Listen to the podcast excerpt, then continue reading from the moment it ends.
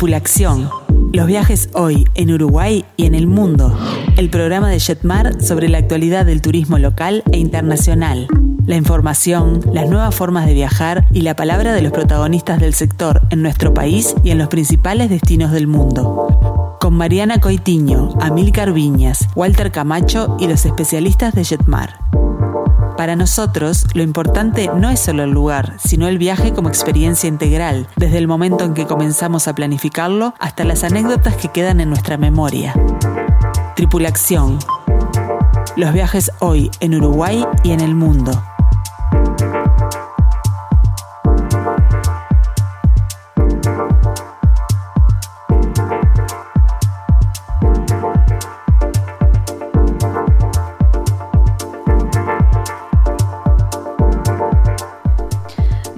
Pero muy buenas tardes a todos. Bienvenidos una vez más a Tripulación Los Viajes hoy en Uruguay y en el mundo. Hoy ya es 14 de abril del año 2021 y como todos los miércoles los estamos acompañando a través de Radio Mundo para redescubrir nuestro hermoso país y para comenzar a soñar juntos con su próximo destino. Bueno, ¿y qué tenemos para el día de hoy? Nos vamos de viaje a Cuba. En instantes nada más, Walter y Noela nos estarán contando sobre este maravilloso destino Además, también en nuestro segmento de ciudades emblemáticas les vamos a presentar Berlín de la mano de Amílcar. Y como si todo esto fuera poco, descubrimos San Javier y la Reserva eh, Natural también de Esteros de Farrapos junto a nuestro experto en turismo nacional, Marcelo Amarillo.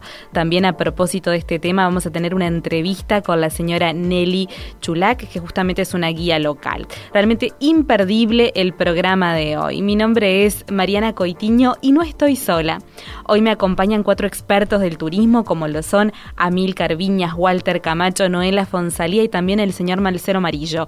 Eh, bienvenidos Noela, Amilcar, Walter. buenas tardes. ¿Cómo Muy buenas tardes. Buenas tardes a todos. Buenas tardes, ¿cómo están?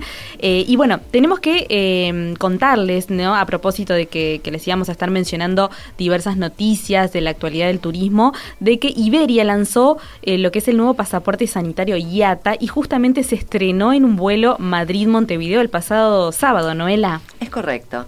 Este pasaporte sanitario es, es, una, es una aplicación de IATA eh, que en realidad está siendo desarrollada. Eh, fue la primera experiencia que tuvo este viaje eh, simplemente va a ser este, muy interesante esta, esta aplicación. Es una aplicación que nos va a permitir gestionar, almacenar y verificar los certificados de las pruebas, ya sea de COVID. Eh, va a ser también en un siguiente paso, vamos a poder este, colocar ahí los certificados de vacunación y eso nos va a permitir acceder a los vuelos eh, de una manera mucho más rápida, mucho más eficiente. Inclusive está pensado también al acceder a esta aplicación va a tener opción, va a dar la opción, dependiendo del lugar en donde estemos, de poder preagendar, inclusive eh, en el caso de tener que hacer un test de COVID, va a permitir preagendar eh, la hora con determinados laboratorios, vamos a poder ir hacer el test y una vez que el resultado esté se va a cargar automáticamente en la aplicación. Entonces la verdad es que está todo muy automatizado, este, muy cómodo y bueno, para este viaje, este viaje del, del sábado este, pasado, Iberia lo que hizo fue, les mandó un correo a los pasajeros que venían en el vuelo a Madrid-Montevideo y los pasajeros pudieron acceder, ingresaron los datos, este, funcionó. Y funcionó a la perfección, la verdad que sí. Quisiera aclarar para todos los oyentes que IATA es la Asociación Internacional de Aerolíneas del Mundo, para que eh, sepan que es algo que está siendo organizado a nivel global y que va a terminar eh, beneficiando a todos los viajeros eh, por avión en todo el mundo, de todas las compañías aéreas en un futuro inmediato. Exactamente. Así que bueno, hacia eso vamos, ¿no? En estos viajes post pandemia. Y bueno, tenemos que también repasar nuestras vías de comunicación para todos aquellos que se quieran poner en contacto, lo pueden hacer a través del WhatsApp, el 091-525252. También, por supuesto, que los escuchamos a través del teléfono de Jetmar, el 1793, nuestro mail info arroba jetmar.com.uy y también nuestras redes sociales de Facebook e Instagram. Y bueno, ahora sí, vamos a introducir nuestro próximo destino de esta manera.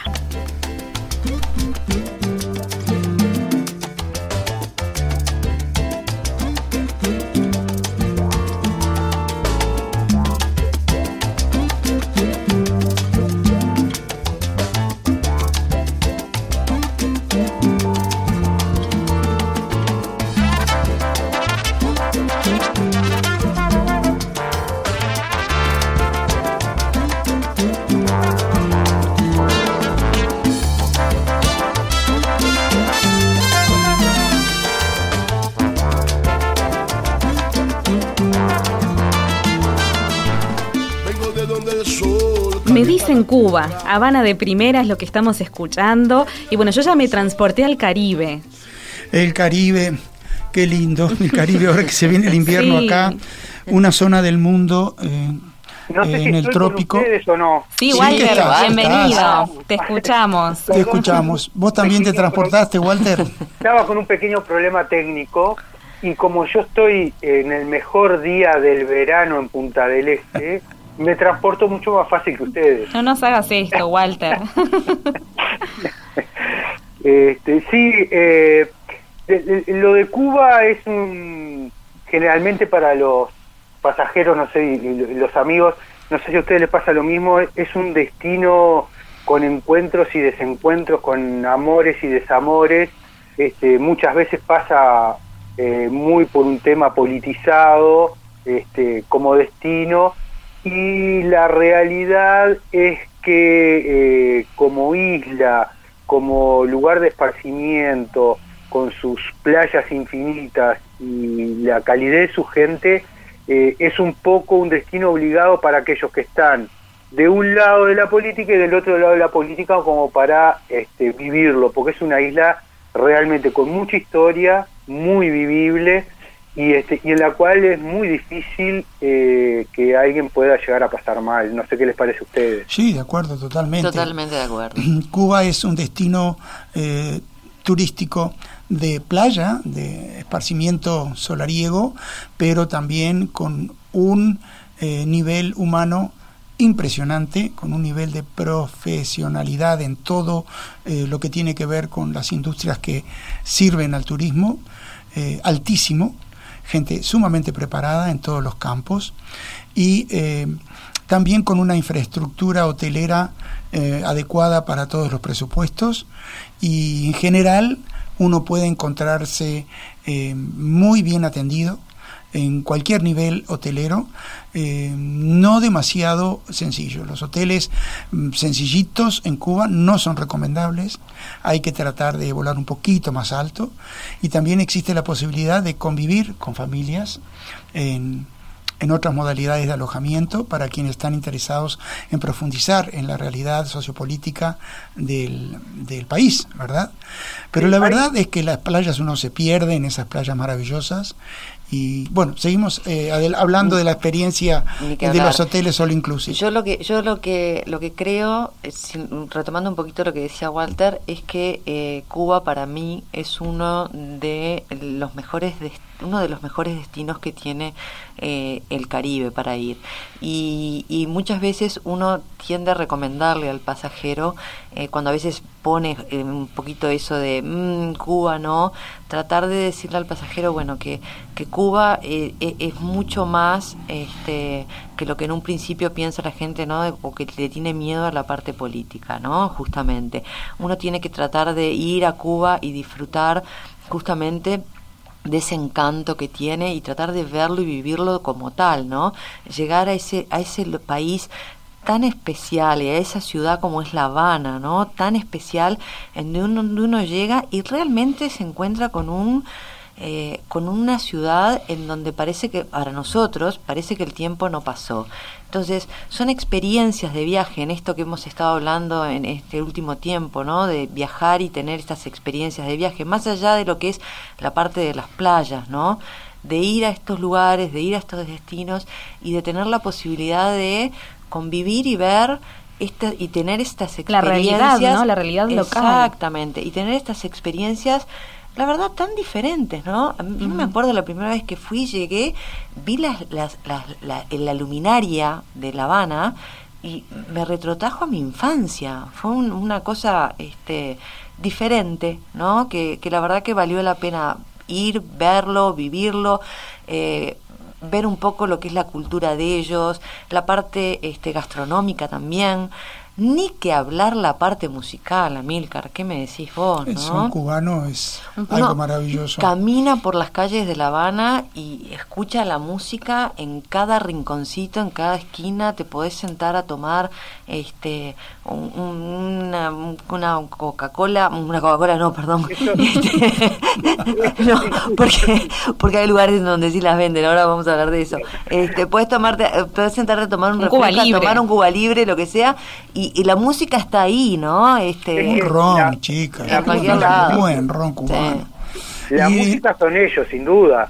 Este, o sea, no, no hay no hay posibilidad de solo verlos caminar, este, eh, hablar histórico y hablar y ya están cantando y claro. esta música y este y en lo que lo que quería un poquito este, resaltar era bueno por supuesto que el, el, el nacimiento mundial digamos de Cuba como destino turístico eh, fue este promovido por, por, por, Estados Unidos, o sea que ellos habían elegido esa isla como el paraíso del Caribe, o sea que los encantos eh, naturales ya sabemos que son reales. Sí, por Pero hubo un cambio muy grande en el 2011 cuando hubo la apertura a, a, muchas cosas privadas que antes no la tenían. Entonces, de lo que comentaba Noel ahora, claro. este, sobre todo el tema de, de, de, las comidas, que si bien tiene una cocina típica eh, muy rica, muy caribeña, este, se había visto opacada por los emprendimientos internacionales. Entonces la gente estaba acostumbrada a consumir la,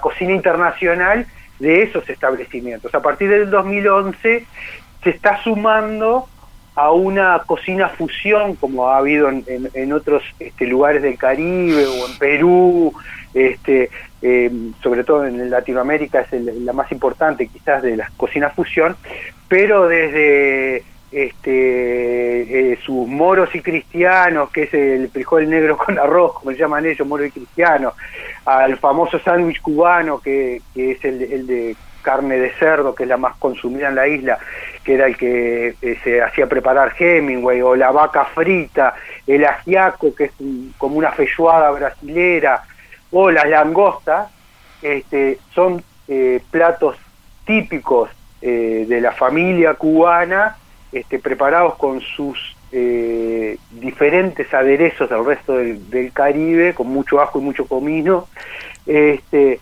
pero que sin duda en la recorrida por eh, lo que es La Habana... Y más allá de La Habana. Sí, sí, sí. Este, y después hay mucha cosa también que, que el, en la cocina, por ejemplo, aquellos que, como siempre tratamos, de, eh, o al menos yo trato de asociarlo con el cine, hay una película que también generó como un antes y un después que fue Fresa y Chocolate, que es uno de, uno de los cantos de, de, de la liberación este, y que presenta mucho la, la, la, cocina fusión esa, que está el, el, este, el restaurante La Guarida, que es donde se filmó la este, gran parte de la película, esta relación entre el gay que, que no se puede expresar en Cuba y el, y el cubano cubano que vino del interior, que muchos habrán visto la película porque es bastante vieja, pero este, es una película muy, eh, muy importante de la cinematografía cubana. Y en el encuentro entre ellos dos también es en la heladería Copelia, que es uno de los puntos altos que hay que visitar en, en Habana. Correcto. Correcto, pero hay algo más que agregar al tema de eh, la variedad gastronómica de Cuba y es la variedad inmensa que tienen de pescado, porque es una isla, por lo tanto, en el Mar Caribe y la producción de frutos de mar es muy intensa y muy al alcance del visitante para disfrutarla a pleno, ¿verdad? Y como un lugar tropical que es, la variedad de frutas la es fruta, fantástica. Sí. La variedad de frutas también es fantástica. Así que Cuba no nos va a dejar con ganas de probar cosas ricas cuando Para podamos nada. ir. Y ni que hablar que las playas, que hablábamos también este, hace un rato, las playas para mí son una de las más bonitas, los complejos hoteleros que se pueden este, eh, ver a lo largo de, bueno, todo lo que son los destinos como Varadero, Los Cayos, ni que hablar, este, otros destinos que en los últimos años han eh, ido eh, explorándose y, y se están desarrollando la verdad es que tiene ofertas también, como decía Milcar, este, para, para todos los gustos y para, y para todos los bolsillos. Hay hotelería de muy buen nivel, eh, vale la pena, vale la pena ir y, y quedarse por lo menos eh, un par de noches en, en, La Habana y después ir y disfrutar de lo que es el, ese hermoso mar Caribe y, y, y, de lo que son este, estos complejos eh, de primer nivel que hay en Noela, Sí. Pero reforzando un poquito lo que tú decías de la hotelería, hay algo que también eh, a partir de, esa fecha del 2011 este, se nota en toda en toda Cuba desde Camagüey este, a Santa Clara y por supuesto en, La Habana que es que han podido hacer una conjunción muy atinada de lo que es la restauración de edificios icónicos este, de todas estas ciudades que habían sido hoteles este, o edificios este, gubernamentales que los han los están restaurando y los han ya han abierto varios este, eh, y los han dejado este, con su parte histórica tal cual este, increíblemente bien restaurados que vale la pena solo entrar a, tomarse un café, cubano eh, este, porque son realmente lugares exquisitos de visitar todos esos consejos de cómo visitar una ciudad como La Habana, eh, en Jetmar los tenemos claros para ustedes. Eso es importante que lo sepan. Y lo decimos con propiedad. Eh, lo que sí eh, ratifico, en refuerzo, es lo que dijo Noela, y es que cuando uno viaja a Cuba, nosotros siempre les vamos a recomendar pasar por La Habana dos o tres días enteros, disfrutar de la ciudad, descubrir todos los, los secretos que tiene para ofrecerle en lo histórico, en lo eh, el divertimento musical que tiene, las revistas este, y los números musicales que tiene. En La Habana sigue habiendo todavía en los grandes hoteles eh, vodevil, es decir, que hay espectáculos variados de varieté en la noche. Y son de un nivel de profesionalidad impresionante cantantes, músicos, malabaristas, lo que pidan. Pero también en ese sentido es algo retro y algo muy bello de revivir y de que los más jóvenes conozcan también, porque el profesionalismo sobre el escenario es un todos los días en Cuba. Dan ganas de ponerse el traje del Gran Gatsby, los zapatos de dos colores para ir a presenciar cualquiera de esos espectáculos. Y ya basta con que agarremos un par de maracas y nos unamos al corso. un destino, este, bueno, realmente maravilloso y así también nos están eh, mencionando en, en, los mensajes que nos llegan a través de nuestro WhatsApp, el 091-525252. Nos dicen, por ejemplo, una maravilla Cuba. Por favor, los jugos, ¿no? Que también son exquisitos. Eh, también, bueno, eh, saludamos a Laura que nos dice que es una de las mejores playas del Caribe que ha visitado. Así que, bueno, realmente muy buen destino elegimos para, para el día de hoy, Hoy por hoy, pese a la pandemia, está conectado con Montevideo se puede viajar a La Habana desde Montevideo en avión. Hoy, aunque sabemos todos de las enormes restricciones que estamos viviendo, ¿verdad?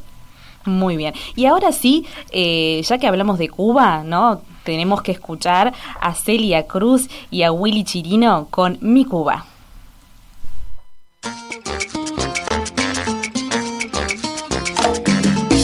Ajá.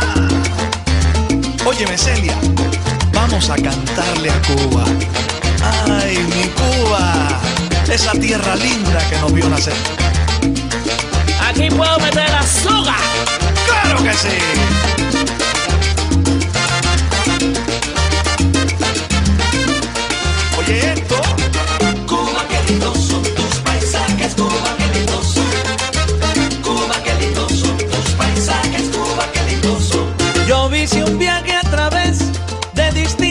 Poblaciones para ver sus atracciones y compararlas después. La bella Matanzas es orgullo de la nación y también muy lindos son Santiago, Guines, Diana, pero mi Celia La Habana no tiene comparación.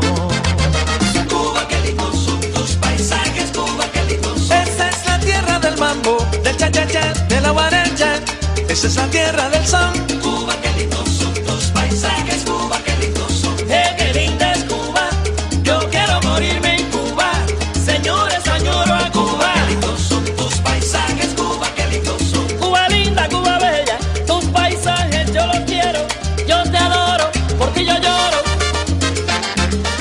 Seguinos en las redes, Jetmar Viajes en Instagram y en Facebook.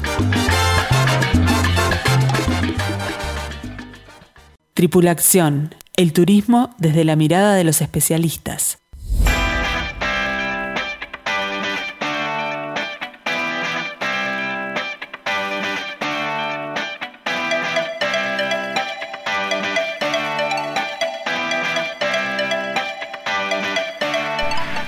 Muy bien, continuamos con Tripulación y tenemos que recordarles a todos nuestro WhatsApp para que bueno se puedan poner en contacto, que es el 091-525252. Y también queremos invitarlos a que se descarguen en su dispositivo móvil la aplicación de Radio Mundo, porque realmente es muy sencillo y es fantástico porque allí, bueno, tienen todos los iconos eh, para que puedan comunicarse con nosotros a través del Instagram, del Facebook, también pueden acceder a la página web, así que no duden en, en descargarla y por supuesto que este también eh, los estamos escuchando a través del Instagram y Facebook de Radio Mundo 1170. Muy bien, y ahora sí le vamos a dar este, la bienvenida a Marcelo, que se suma en el estudio. ¿Cómo estás, Marcelo? Buenas tardes, Gracias, muchas gracias por la invitación. Buenas tardes. Y ahora sí, vamos a dar este paso a nuestro segmento de ciudades emblemáticas. Yo quiero decir algo antes. Sí, Puede ser que estoy feliz porque estamos viendo que la competencia en turismo Sí. está sacando espacios de radio. Ladran, Sancho. Me parece bárbaro que eh, nos estemos dando cuenta en esta industria de lo importante que es comunicar todas las inquietudes que tenemos quienes estamos, si me permiten decirlo, sufriendo esta situación en el turismo y eh, poder eh, esperanzarnos y esperanzar a todos los uruguayos en que el futuro nos espera con los brazos abiertos para retomar eh, nuestros viajes como nos gusta hacerlo. Pero ladran Sancho, así que vamos bárbaro. vamos bien, vamos bien, Claro que Amílcar. sí, claro que sí. Además, ya aprovecho que dijiste eso. Sí. Eh, hay algo que, que al uruguayo es, es muy intrépido. Le gusta viajar, le gusta conocer, le gusta aventurarse. Y, y creo que esta, esta modalidad que hay que quedarse quieto está muy bueno de, de pronto eh, escuchar desde casa eh, y soñar para hacer los futuros viajes. Entonces creo que estos espacios que estamos haciendo y que como dijiste Amilcar hay, hay nuevos espacios parece este hacen bien para, para la salud ¿eh? para el viajante para todos juntando energías. Vamos entonces ahora a visitar Berlín. Vamos a- Para a Berlín. visitar Berlín hemos elegido unos temas musicales que a muchos les podrán parecer muy raros. Aquí va el primero.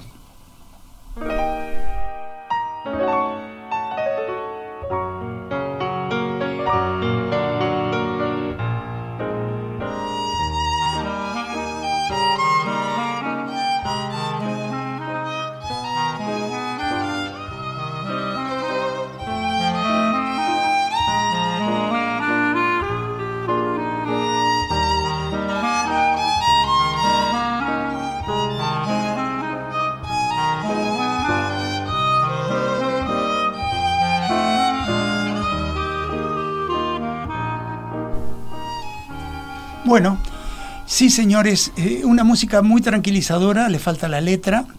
Eh, Walter, vos también estás escuchando lo que tenemos que recordar para entender un poquito por qué esta música para Berlín es la época de oro de la ciudad.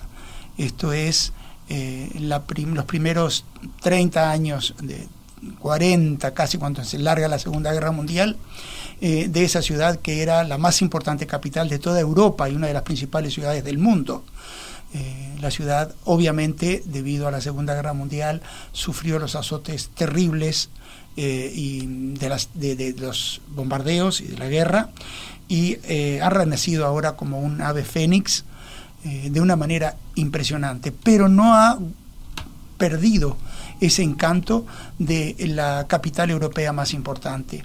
Sus centros más eh, destacados han sido reconstruidos o con un detalle histórico impresionante, incluso señores, el inmenso palacio imperial del Kaiser ha sido vuelto a construir entero en base a los planes originales, ahora obviamente transformado en un centro cultural inmenso, eh, pero eh, toda la ciudad brilla con una luz especial, un centro nocturno que no ha perdido sus mañas desde los años 30 y todos recordarán la película Cabaret que habla de esa época de oro, esa época también de mucha corrupción moral en una ciudad que era un poco el burdel de primer nivel de toda Europa. De Europa. sigue, sigue teniendo tantos museos y uno de ellos recuerda toda esa etapa de Berlín con el Museo Erótico, que hoy en día todavía no, no han, con el tema del COVID, no han podido cambiarlo, pero estaba cerca, del, de, cerca de eh, del zoológico y tenían que lo iban a, mud- a a mudar y no saben ahora todavía dónde va a quedar fijo, pero era algo este anecdótico, ¿no? Ir al museo erótico. ¿Por qué? Porque fue una de las ciudades donde había más burdeles de Europa. Ahora, no hagas, eh, no dejemos, Los mejor ojos dicho, del señor Camacho, lo que debe ser. el, el tema de, de- está muy bien representado lo que ustedes están contando ahora en, en una miniserie que ahora se- mientras los escuchaba usted me había transportado tanto que, que me olvidé el nombre pero ya se los voy a decir. Muy buen acotamiento, eh, acot- eh, acotación, digo, Sí. eh, sí, una miniserie que están eh, lo están dando en, en los canales de cable en este momento y es justamente sobre esa época de oro de Berlín con una reconstrucción de época impresionante como los es alemanes saben. sí es imperdible realmente ¿eh? Es que es una ciudad este, increíble, ¿no? Es una ciudad donde, eh, bueno, eh, hemos he tenido la, la oportunidad de, de conocerla de la mano de, de los tours de Amilcar Viñas. Este, increíblemente la conocí, le sacamos el jugo a esa ciudad. No me olvido más. Sí, diga, Entonces no la conociste la ciudad, la viviste, que es diferente. tenés razón. La viví y la disfruté mucho. Fue una de las ciudades que para mí ha quedado marcado, junto a Praga, ha quedado marcado como una de las ciudades más bonitas de Europa. A mí me gustaría hacer un poquito un orden de lugares emblemáticos de la ciudad. Como saben, cuando nosotros salimos en grupos, realizamos preciosos paseos, muchos de ellos caminando, combinando transporte público, de la cual Berlín tiene una excelente red de subterráneos y de autobuses. Es que es increíble el sistema de transporte. Es uno de los, este, por ejemplo, el subterráneo es uno de los subterráneos mejores acondicionados y diagramados de Europa, junto con lo que son los trenes de superficie. Tienen un diagrama entre esa ciudad que son 832 kilómetros cuadrados, increíble, para tener esa población de casi 4 millones de habitantes, ¿no? Son 3 millones 700 mil habitantes. Pero Berlín ofrece al visitante centros de gran atracción que están muy cerca uno de otros. No es una ciudad que nos exija grandes traslados, largos traslados, para poder visitarla, digamos, en cuatro o cinco días, tener una buena idea de la ciudad. Y sus museos.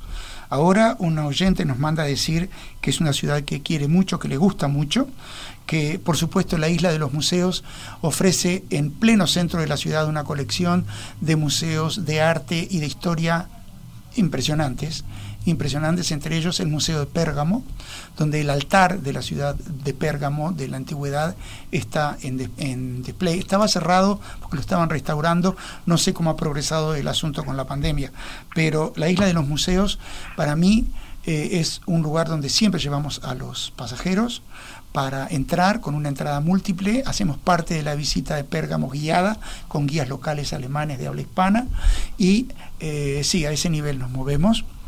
Y este, pero hay está el Museo del Arte Antiguo donde está la famosa el famoso busto de Cleopatra y entre muchísimas otras obras de arte. Lo interesante de ese edificio del Museo de Arte Antiguo es que ha sido restaurado por y ganó la concesión para restaurarlo un arquitecto no recuerdo si británico o británico definitivamente, no sé si escocés, que ha dejado una, en el interior todas las cicatrices de la guerra. ¿verdad? El edificio es absolutamente seguro, pero no han revocado todo a cero nuevamente y todo prolijito, sino que han dejado todos los eh, elementos de eh, deterioro que sufrió el edificio durante los bombardeos y las colecciones, por supuesto, estaban guardadas, ¿no? Pero sobre todo los invito cuando vayamos o vayan a la isla de los museos a entrar al Museo de Arte Alemán. En cuanto suben la enorme, inmensa escalinata inicial, miren a la izquierda la escultura de mármol que hay de, eh, de eh, la Bella Durmiente eh, en el momento que se pincha con el uso. Una estatua romántica, maravillosa de fines del siglo XIX. Además, para ubicarnos geográficamente, está la isla de los museos pegadito a uno de sus seis ríos. El, Spree eh, es un río navegable con unos circuitos de paseos este, en esas chalanas increíbles este, que van recorriendo parte, circundando toda la zona eh, y es precioso, precioso. Ahí en pleno Alexanderplatz, donde comienza ese gran boulevard, Under der Linden, es algo increíble que vas, vas caminando y vas recorriendo y no, no te dan los ojos para disfrutar de un lado al otro para terminar en ese gran monumento que es el este La Puerta de la Brandenburgo. Puerta de Brandenburgo, es increíble ese lugar. Acotando algo al paseo en barco, nadie que lo hace por primera vez puede creer la cantidad de puentes y de canales que tiene Berlín, solamente haciendo el paseo en barco. ¿Y qué pasa con los barquitos con, con el capitán? Uno se asusta porque estás sentado a- a- con, con un clima agradable este, y tenés la cabina adelante y cuando va llegando esos puentes bajitos decís, ay, se la va a dar. Y de pronto el- la cabina se baja automáticamente con un sistema hidráulico para pasar el puente por debajo para después subir nuevamente. Es algo muy cómico Bueno, y eso- ese tipo de tecnología es muy propia de los alemanes. Pero ahora que hablan de los barcos en el río Spree, eh, nosotros incluimos en nuestros tours, les sugerimos a todos que vayan a visitar la cúpula del nuevo Parlamento. Googleen ahora, eh, Parlamento alemán, eh, cómo quedó después de la Segunda Guerra Mundial y lo que es hoy. Esa cúpula inmensa de vidrio, de cristal, que se puede visitar por dentro, eh, con el doble símbolo de la transparencia de la política que nos consta a todos y a todos los sectores políticos de cómo le va a Alemania Haciendo- con todo, ¿no? Eh, Haciendo un, un, este, un, de vuelta el paralelismo este, de pandemia, digamos, que estamos viajando a través de, de- de las recomendaciones de Amilcar por la radio y mirando tanta, tanta miniserie y tanta película, eh, la, la miniserie que yo les mencionaba se llama Babylon Berlin, sí, este, que es este, muy, muy bien hecha la restauración de época. Pero aparte, lo otro que tiene Berlín es que es una de las ciudades europeas eh, más utilizadas para, eh, para el cine, no solo el cine europeo, sino el cine americano también.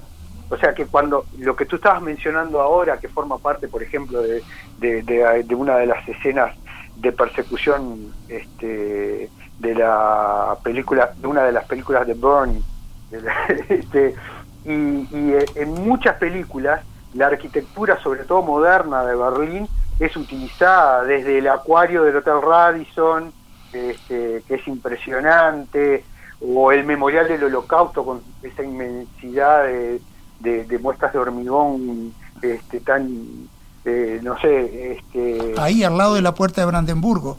Esa es una inmensa manzana eh, que es un laberinto de bloques de hormigón de distinta altura. Es el monumento a la- al holocausto nazi. Muy interesante. Ahí también está eh, un poco el centro de las grandes embajadas, hoteles emblemáticos de toda la historia de la ciudad, el gran centro de los teatros de vodevil que siguen vivos y siguen teniendo revista alemana al mejor nivel. Y volvamos un poquito para atrás, porque Marcelo mencionó un, se llama Unter der Linden, que quiere decir bajo, Bajo los los tilos. tilos. Bajo los tilos es una, un corredor, una hermosa e inmensa avenida que comunica el Mitte o el centro, donde está Alexanderplatz, con la puerta de Brandenburgo. Pero era el sendero que llevaban eh, los Kaiseres y sus séquitos hacia los cotos de casa del inmenso parque que es el gran pulmón de Berlín hoy, ¿verdad? Que aún está. Sí, por Que es supuesto que increíble, sí. divino. Se salvó de después de la guerra, eh, pese a los bombardeos y a que la gente depredaba mucho los árboles después de la guerra para conseguir leña para eh, palear el invierno, ¿verdad? Después de la rendición. Pero se salvó y es un parque maravilloso de conocer. Hay algo más que me gustaría decir sobre eh, Berlín. Hay otra plaza que es realmente hermosa y es la Plaza de los Gendarmes, con unos edificios barrocos particularmente lindos, interesantes, donde está eh, el, eh, el centro, el corazón de lo que es el desarrollo musical de la ciudad. Cerquita está la Catedral Católica y eh, todo ese, ese periplo se puede hacer caminando. Reitero, eh, les sugerimos siempre, y con estas hay muchas más sugerencias que les podemos dar en Jetmar, eh, quedarse en el MITE. El MITE es el área donde eh, el transporte es abundante, las tiendas, los lugares para comer. eh, des- desmistifiquemos que Alemania es prohibitivo. Hay lugar, lugares para alojarse y lugares para comer para todos los bolsillos. El transporte público es bastante más económico que en Tokio, que hablábamos la semana pasada. Es correcto. Y eh, excelente. Y la visita al, al eh, Parlamento hay que agendarse por eh, Internet. ¿verdad? Y uno, pone la fecha que quiere que va a estar, los horarios. Allí hay incluso la posibilidad de reservar, ese sí, no tan barato restaurante para cenar con Berlín a los pies. Berlín es una ciudad baja, que no tiene grandes zonas de rascacielos, extremadamente moderna y realmente vale la, la pena visitarla porque eh, tiene un área que es como el- una ciudad del futuro. Esto es eh, Potsdamer Platz. Igual donde- quedan este, algunos vestigios de, de esa Guerra Fría, ¿no? De esa división de Berlín. Este, Sí, ese es otro- todo otro tema. En Alexanderplatz queda esa torre de, to- de telecomunicaciones que ahora se aprovecha eh, para tener una perspectiva de Berlín muy alta. Este, y la verdad que las vistas, la verdad que desde el Parlamento hay unas vistas increíbles, Sí, muy pero es la lindas. torre de, pero de de la la torre televisión muy alto, la torre de construida increíble. en la época comunista eh, y ha quedado como un símbolo maravilloso de la ciudad. Y ahí mismo nos trasladamos en la historia y ahí en Alexanderplatz todavía quedan también esas pequeñas edificaciones de la Edad Media que hoy justo estábamos comentando. Sí, Nicolai Vierte, el pequeño barrio de Nicolás. Los pocos edificios eh, antiguos de la ciudad de Berlín están en el lugar donde nació la ciudad, hace 900 años, y eh, este pequeño barrio conserva una posada que se salvó de los bombardeos, una, señores, en toda la ciudad. Es decir, que no es una ciudad donde uno puede ir a ver cascos históricos inmensos como en otras zonas de Berlín. Terminamos hablando de eh, Potsdamer Platz, eh, el Berlín del futuro, con el centro Sony, edificios de Ott, edificios de los grandes arquitectos del siglo XX, es realmente un lugar completamente diferente de la Eso ciudad. es importante de, de resaltar, aparte de que también está en, en una de las sagas de, de Byrne, el Sony Center, este, que a los que les guste la arquitectura eh, hay eh, expresiones arquitectónicas desde los más reconocidos arquitectos americanos, Frank Gehry o de Foster, hay de, de Ott que tiene su central para Europa en, en un pueblo alemán eh, cercano que se llama Trier, va cercano no, pero este, en un pueblo alemán que se llama Trier, este, y que eh, así como mencionaste que fue el, el centro de los bombardeos y de los ataques durante la Segunda Guerra Mundial, hoy en día es el centro del resurgimiento cultural y este y arquitectónico de Europa sin duda. Es bueno esto de viajar por la radio, me gusta mucho. Saben que me llega un aviso acá en este momento del Centro de Producción de la Radio para que le hagamos un eh, recordatorio a toda la audiencia. Este viernes, a las 21 horas, eh, los invitamos a viajar nuevamente con un especial que se llama Baudelaire, el escritor francés, Baudelaire. Es eh, una forma de viajar, pero a través de la literatura. Así que escuchen este, este viernes a las 21 eh, este especial de Baudelaire. Ahora sí nos despedimos de Berlín, pero retornemos a ese Berlín de los años 20, 30 con este tema.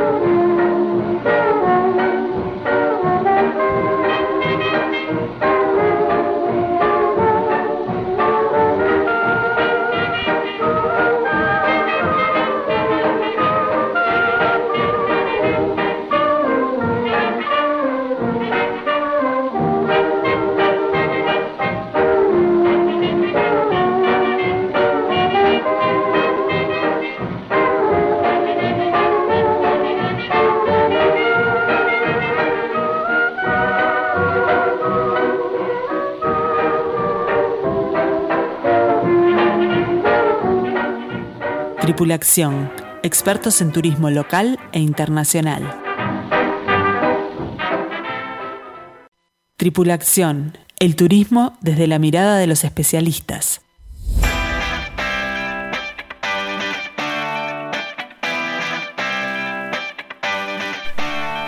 Muy bien, continuamos con Tripulación y tenemos que agradecer todos los mensajes que nos llegan a través de nuestro WhatsApp, el 091-525252. Saludamos a Gabriela, a Marcos, a Lucía que están justamente allí prendidos. Y bueno, tenemos que recordarles que Jetmar abrió sus puertas y estamos, por supuesto, esperándolos con todos los protocolos sanitarios en nuestros locales de Plaza Independencia, Montevideo Shopping y también en Carrasco. Y ahora sí, vamos a darle paso a nuestro experto en turismo nacional, Marcelo Amarillo, para hablar de un lugar muy especial en el Uruguay.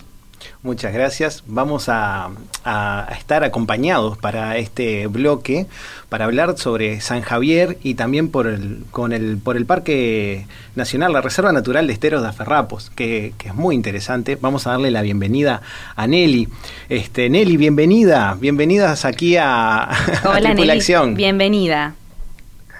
Buenas tardes. Buenas Desde tardes. este Buenas rinconcito pequeño del litoral eh, del departamento de Río Negro, los doy, les doy los- la- el saludo y muchas gracias por hacerme la entrevista y bueno, estoy atenta a las preguntas que ustedes deseen. Pero Y- Nelly, por favor, eh, vamos a... voy, a pasear, voy a pasear un ratito por Montevideo, ustedes por el Bueno, litoral. Sí, y acá estamos por, por. Plaza Independencia con un clima increíble. Imagínate que Increíble. tenemos a Walter desde Sí. Punta del Este. No quiero saber lo que debe ser la vista de la playa y todo, pero bueno, Sí, vamos sí, al litoral. Vamos a esa Exacto. colonia, vamos a San Javier, vamos al parque, a esa reserva natural que, que tanto dio que hablar en la primer eh, excursión que, que comenzamos a, de, de varios días.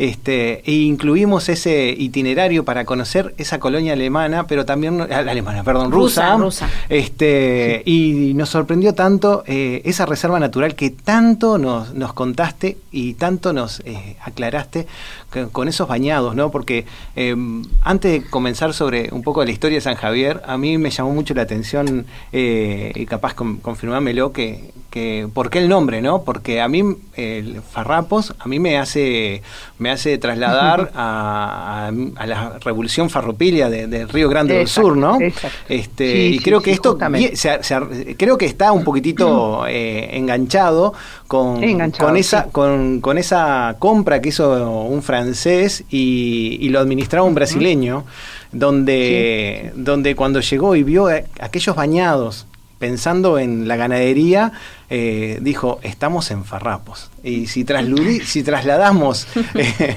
esa palabra estamos en los harapos es decir como que qué hacemos ahora no como que qué compraste le vendieron el obelisco El- al francés no eh, sí, sí, exactamente. La historia pasa por ese lado y obviamente tiene muchos años porque en realidad no se ha modificado nada y continúa tal cual eh, la antigua estancia Farrapos y después pasó a, a el lugar llamarse la colonia Luis Alberto de Herrera, pero nosotros acá en San Javier le decimos la colonia Farrapo. Así eh, este, desde chicos le decían de esa manera.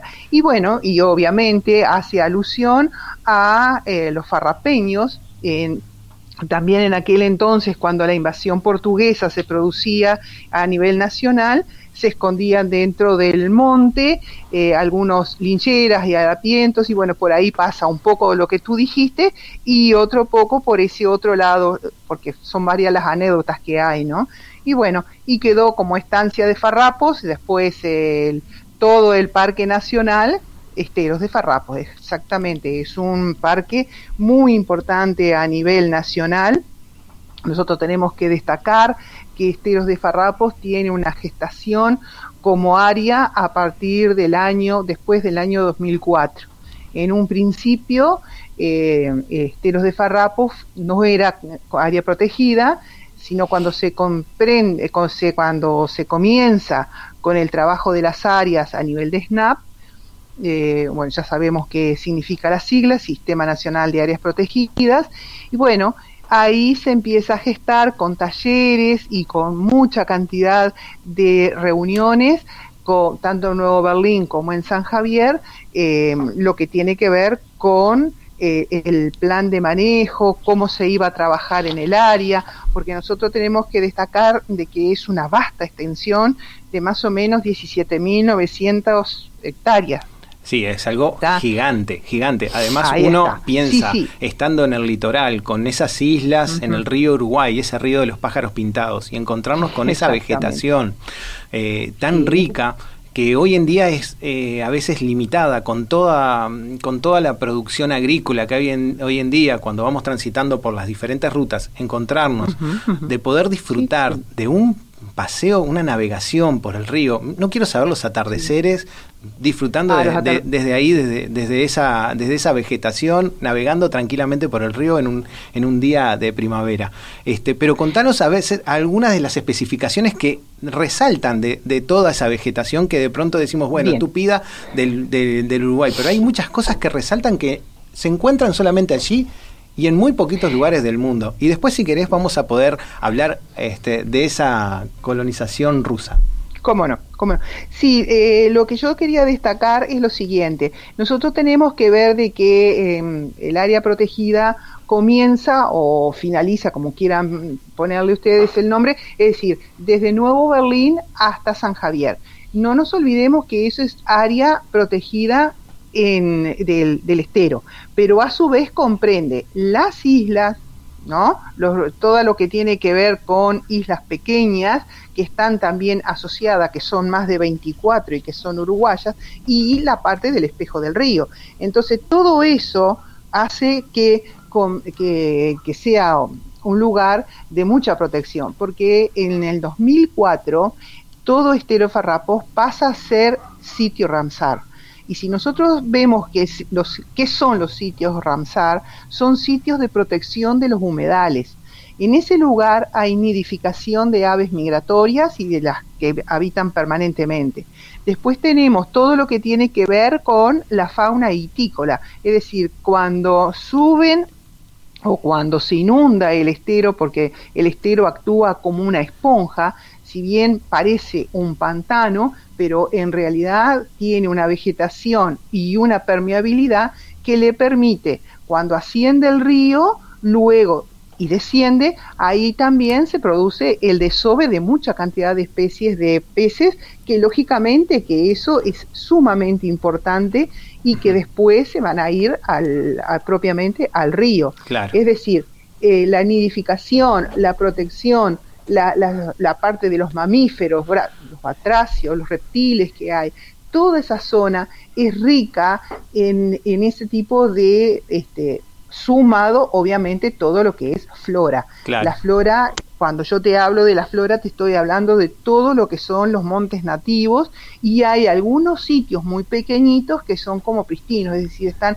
eh, eh, resguardados como cosas muy eh, casi impenetrables, pero bueno, Claro. que tienen su validez importante. Nelly A el premio nivel- el tiempo nos a nivel apremia monte, por ejemplo, sí dale porque el tiempo nos apremia todo lo que es la parte de los apiarios. En Nuevo. Berlín se usa muchísimo este, la apicultura. Acá también eh, hay apiarios que están alojados sobre los albardones que hay sobre el- la costa, pero en Berlín, por ejemplo, se usa mucho las islas. Se hace sobre palafitos, ¿verdad? Se hace sobre empalizadas y ahí también la miel de monte que viene de esta área es muy importante y es un, un elemento muy este muy preciado. y qué calidad no me imagino la miel.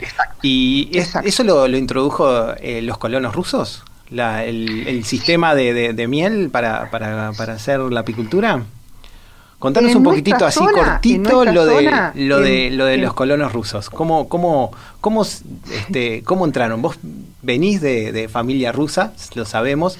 Este y la verdad que nos, nos encantó a- a- una pequeña reseña de para de pronto quedarnos con el pique para para futuros, porque lo tenemos en los diferentes destinos de, de los itinerarios no, por el cómo no, Uruguay que vamos a tener a siempre. futuro. Este y bueno, contanos un poquitito eso. Bueno, San Javier eh, está eh, fue fundado el 27 de julio de 1913, obviamente, eh, de origen ruso, eh, bajo el liderazgo de el, este, señor Ba- Basilio Bukov, el líder espiritual, diríamos nosotros, porque es toda esta colectividad que venía de Rusia, venía este, perseguido por su orientación. Eh, por la orientación religiosa. exactamente, eran disidentes de la religión ortodoxa.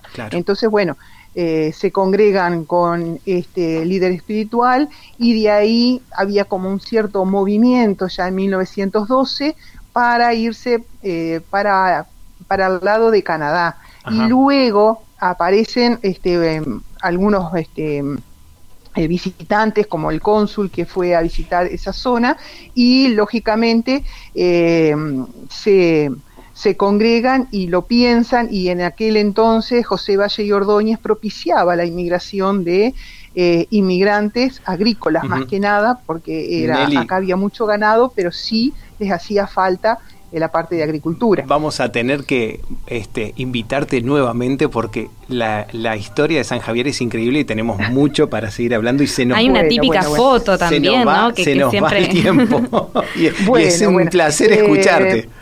Los invito a, visitarnos, eh, la gastronomía, los artesanos, eh, la parte de ecoturismo.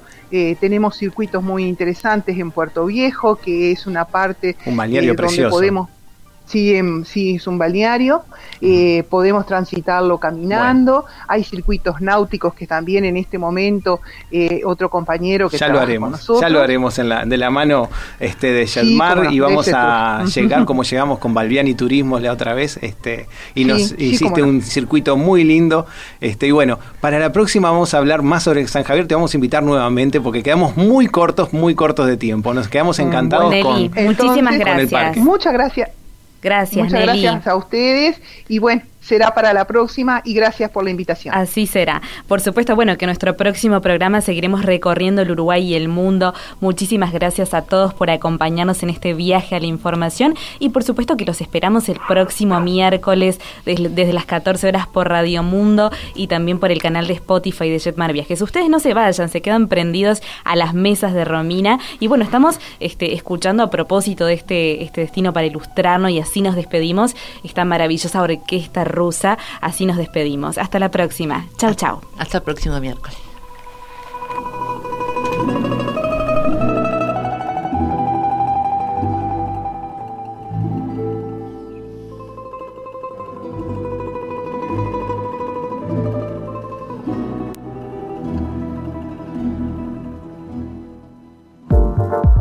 Los programas de tripulación están todos disponibles en radiomundo.uy y en plataformas digitales de Jetmar Viajes.